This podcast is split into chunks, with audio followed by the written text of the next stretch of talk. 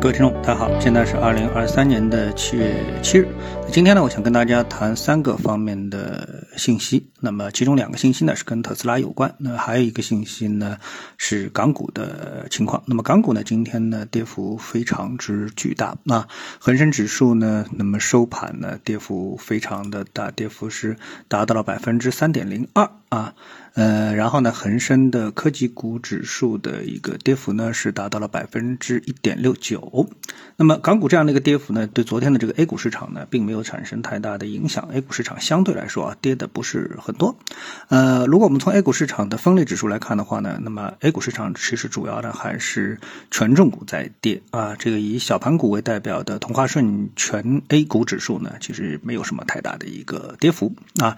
而且港股的权重股的下跌呢，对 A 股的权重股似乎有影响，但是呢，板块的分布呢也是不尽相同啊。我们看到在港股当中呢，跌幅最大的是白酒板块啊，这个港股的白酒板块跌了百分之六点七三，但是呢，A 股的白酒板块呢，基本上呢没有什么太多的下跌。对此呢，我看到了网上的一些评论说啊，这个主要呢是因为白酒啊，它的一个嗯批发和零售的价格呢出现了倒挂。啊，也就是说，你在比如说淘宝或者是京东上能买到的一个酒的价格，比啊那个酒酒厂的批发价还要便宜。但是呢，也有部分评论说这个观点呢是老道重谈啊，呃，谈了不知道多少次了。市场呢，其实这是一个非常正常的一个现象。所以呢，白酒板块的下跌到底是什么原因呢？目前呢，我认为呢也没能找到一个特别明确的一个说法。为什么呢？据我自己本人的观察呢，我觉得目前的消费就是餐饮类的消费啊，可以说非。非常火爆，当然这个也是限于上海，因为我们要到其他地方去看啊，呃，是不是也是如此？起码上海的餐饮业是非常的火爆，那嗯，所以呢，对白酒的一个影响呢是不大的啊。那么是不是全国都适用？这个呢不知道啊。那么还有一种说法呢，就是港股的一个下跌呢跟汇率有关。那那么这个汇率跟是港币的汇率有关，还是跟人民币的汇率有关？我觉得呃差不多啊，理由应该是差不多，因为呢目前呢呃人民币汇率。尽管啊没有突破这个七点三啊跌破七点三，但是呢一直在承受着比较大的一个压力啊。那么大家呢都在担心这个事情，人民币会不会啊继续的贬值啊出现一个贬值的一个新低？这个呢也是大家比较担忧的一个事情，因为这个人民币汇率的下跌呢，毕竟直接跟我们对整个中国经济的判断啊是挂钩的。那那么这个呢是引起大家的一个警惕。那么这样的话呢，港股的一个下跌的话呢，就更呃值得大家关注啊，因为平时大家可能不太关注啊。好，那接下来我们来谈一下特斯拉相关。那特斯拉呢，在两个新闻当中出现，一个呢是什么呢？一个呢是说啊，这个多家车企啊联合签署了汽车行业维护公平市场次序的承诺书。这个呢包括的。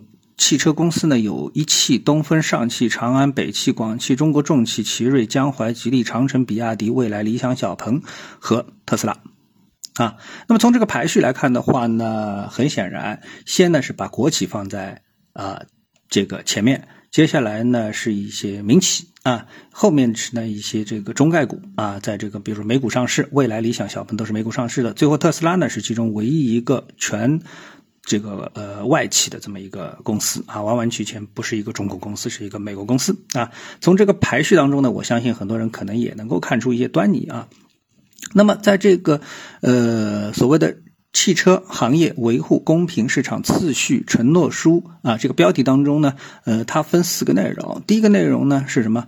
呃，重点划啊划一下，就是不以非正常价格扰乱市场公平竞争次序。啊，好，那这个呢，呃，其实就有很多的说道。那么，什么叫非正常价格啊？那么这个呢，呃，就如何定义？其实呢，我们看啊，从这个新新闻的评论区当中呢，就已经啊看出有非常大的分歧啊。嗯，如果说这么的一个事情是针对特斯拉的，但是特斯拉呢也是出现在这个承诺书当中，那么这个承诺书到底有没有制约性呢？啊，因为呢，对于一个可量化的事情啊，就是非。这个一就是二，非黑即白啊，这个事情是比较好定义的。但是呢，对于一个比较模糊的事情啊，就是说非正常价格，这到底怎么来定义？由谁来定义？其实这个事情啊是呃非常困难的。所以在这种情况下面，我就不知道这个呃承诺书啊到底应该怎么来一个执行。那么最终呢，是不是就体现在价格上，就是不许降价啊？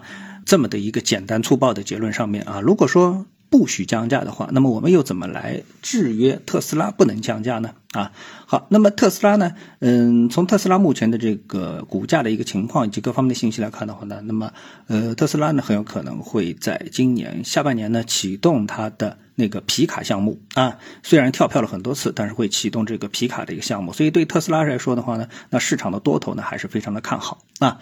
好，那么我们接下来我们说呢，关于特斯拉的第二条消息，那这个呢直接就跟马斯克有关啊。马斯克呢是现身了二零二三年的世界人工智能大会啊，在这里面呢，他发表了两个非常重要的观点，一个观点是什么呢？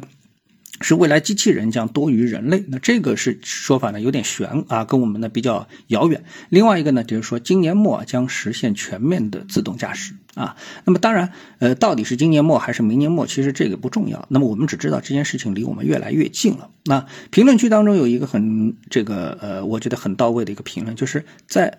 啊，火车发明的时候啊，那么大家呢也是在那嘲笑火车，说火车啊比马车跑的还要慢啊，所以呢，现在还有很多人呢还在继续的嘲笑这个呃人工智能啊，嘲笑这个呃就是呃自动驾驶啊，特别是像人工智能，动不动就说它是这个人工智障啊。那我觉得呢，这种分析呢实际上是非常判断啊，是非常的不靠谱啊。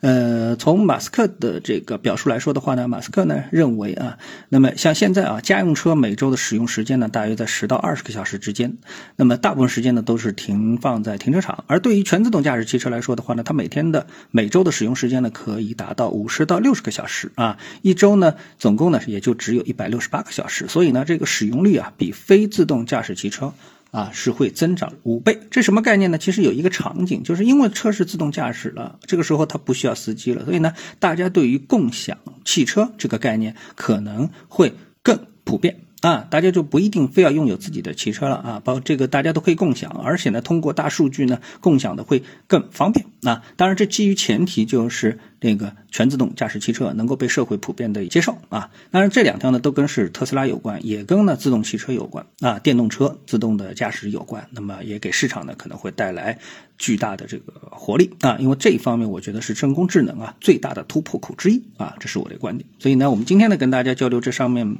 三方面的一个信息。那么希望对大家呢，呃，在资本市场上面的一个判断，对财经的一个判断啊有所帮助。好，谢谢各位收听，我们下次节目时间再见。